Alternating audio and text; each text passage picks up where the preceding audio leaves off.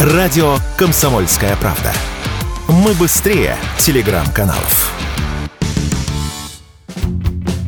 Российский рынок освоит замещение рыбной продукции из недружественных стран без заметных колебаний. Об этом заявили в Рыбном Союзе. Ранее в ответ на действия недружественных стран в отношении России правительство ограничило импорт продукции из рыбы и морепродуктов, а также повысило ввозные пошлины на винос этих территорий. Новые ограничения затронут рыбные консервы, включая латвийские шпроты, не подпавшие под продуктовое эмбарго в 2014 году. Отказ от импорта из Евросоюза Союза, США, Норвегии, Исландии освободит отдельные ниши рынка, которые заполнят отечественные производители, заявил Радио КП руководитель информационного агентства по рыболовству Александр Савельев.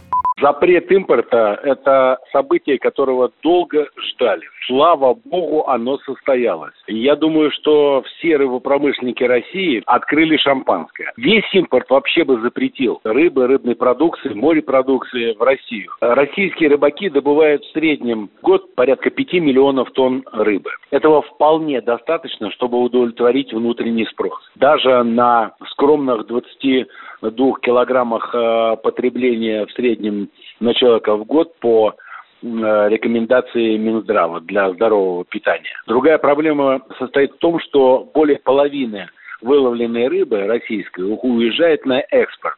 Речь фактически идет о расширении продуктового эмбарго от 2014 года, когда под запрет не попали рыбные консервы. Наиболее известная категория – это латвийские шпроты.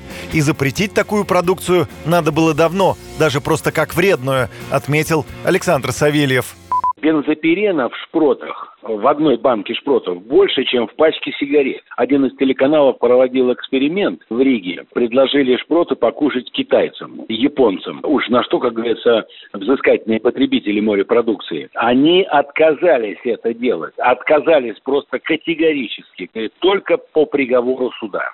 Правительство также повышает пошлины на импорт вина из недружественных стран. Ставки вырастут с 12,5% до 20%. Новые пошлины начнут действовать с 1 августа этого года. Юрий Кораблев, Радио «Комсомольская правда».